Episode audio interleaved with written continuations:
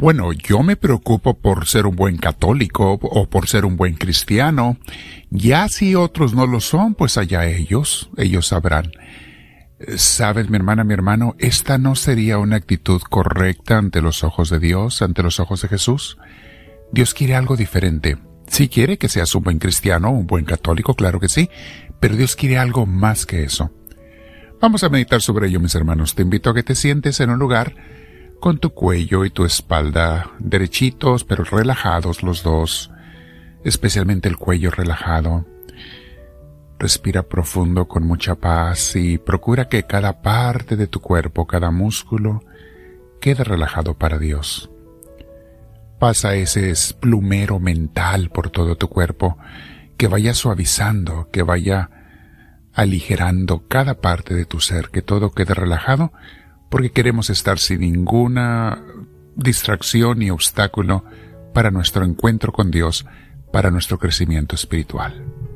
Respiramos profundo una vez más, mi hermana, mi hermano. Deja que Dios te llene. Invitamos al Espíritu Santo, lléname de ti, Espíritu Divino, te lo pido. Quédate en mí, mi Señor. Vamos a meditar hoy, mis hermanos, sobre este tema y le pusimos como título Dios no quiere que vayas solo al cielo.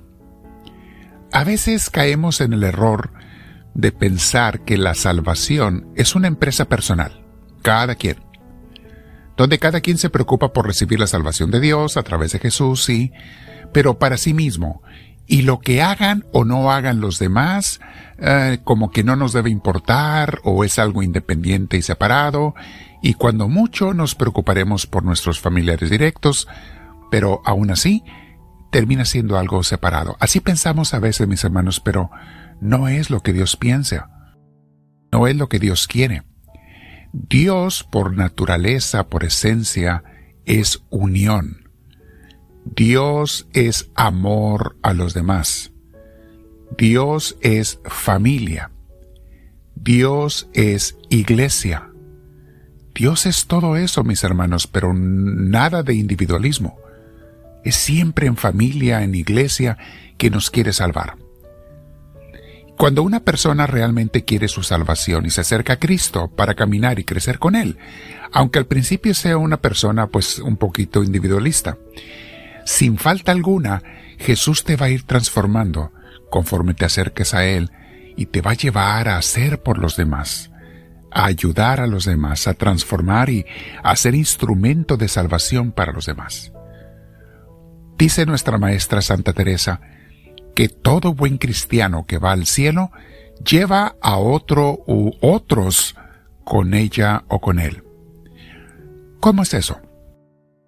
Pues porque esa persona, ese amigo o amiga de Dios, durante su vida, se afanó no solo por conocer y seguir a Cristo, sino por hacer que otros lo conocieran y lo siguieran también.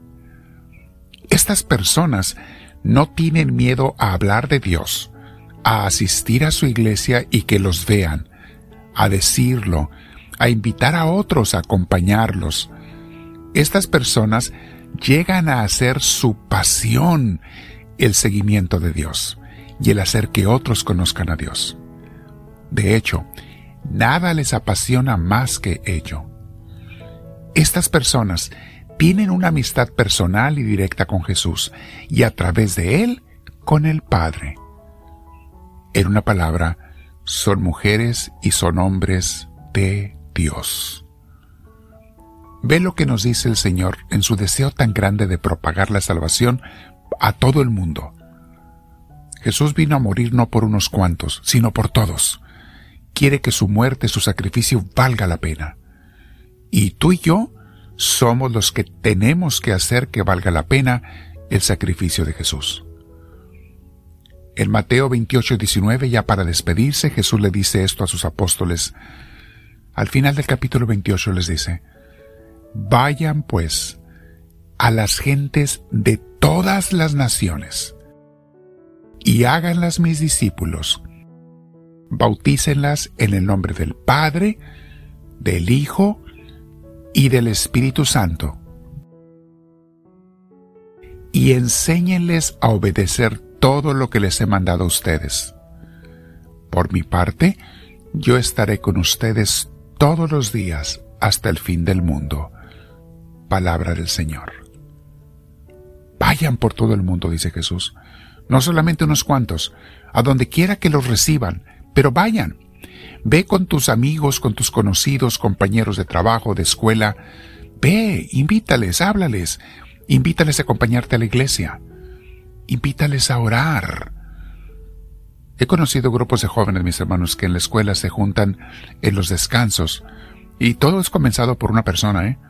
Se juntan a leer un párrafo de la Biblia, a escuchar una meditación, por diez minutos, a estar con Dios un rato. Desde jóvenes pueden hacerlo. Gente en el trabajo.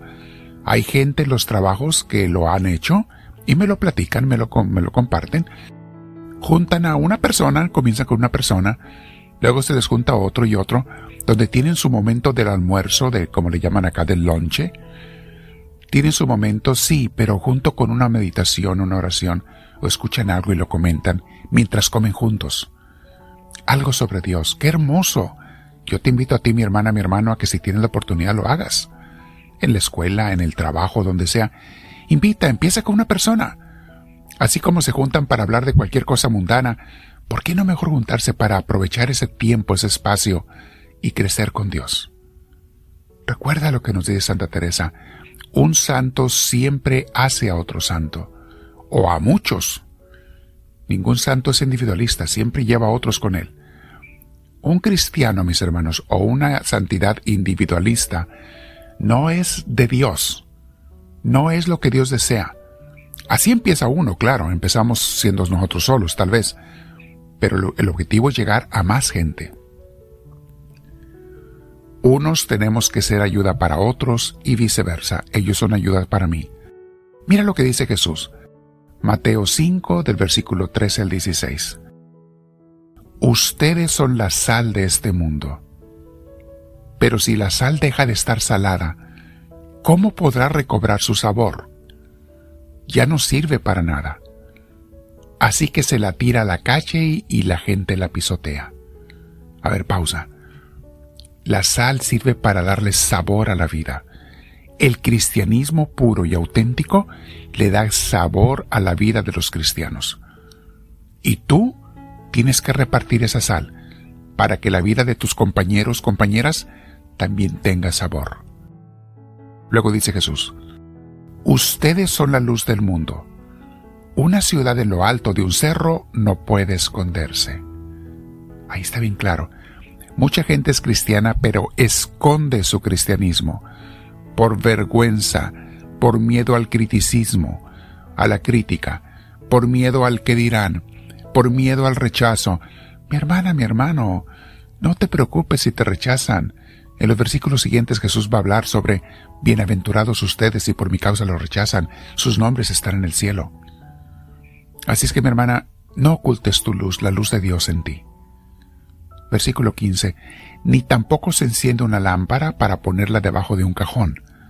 Antes bien, se la pone en lo alto para que alumbre a todos los que están en la casa.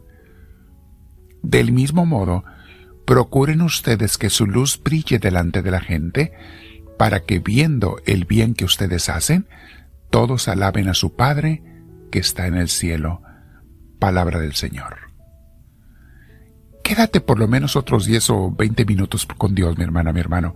Repite este audio o lee el escrito que está abajo, incluyendo las citas bíblicas. Recuerda, Dios no quiere que vayas sola, que vayas solo al cielo. Comparte esta enseñanza con los demás.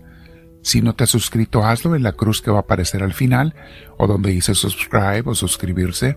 Si estás en podcast en Facebook, hazle seguimiento o hazte amigo para que reciba las enseñanzas y las compartas con los demás. Sé un amigo de Dios y haz que otros sean amigos de Dios también. Dile, háblame Señor, que tu siervo te escucha.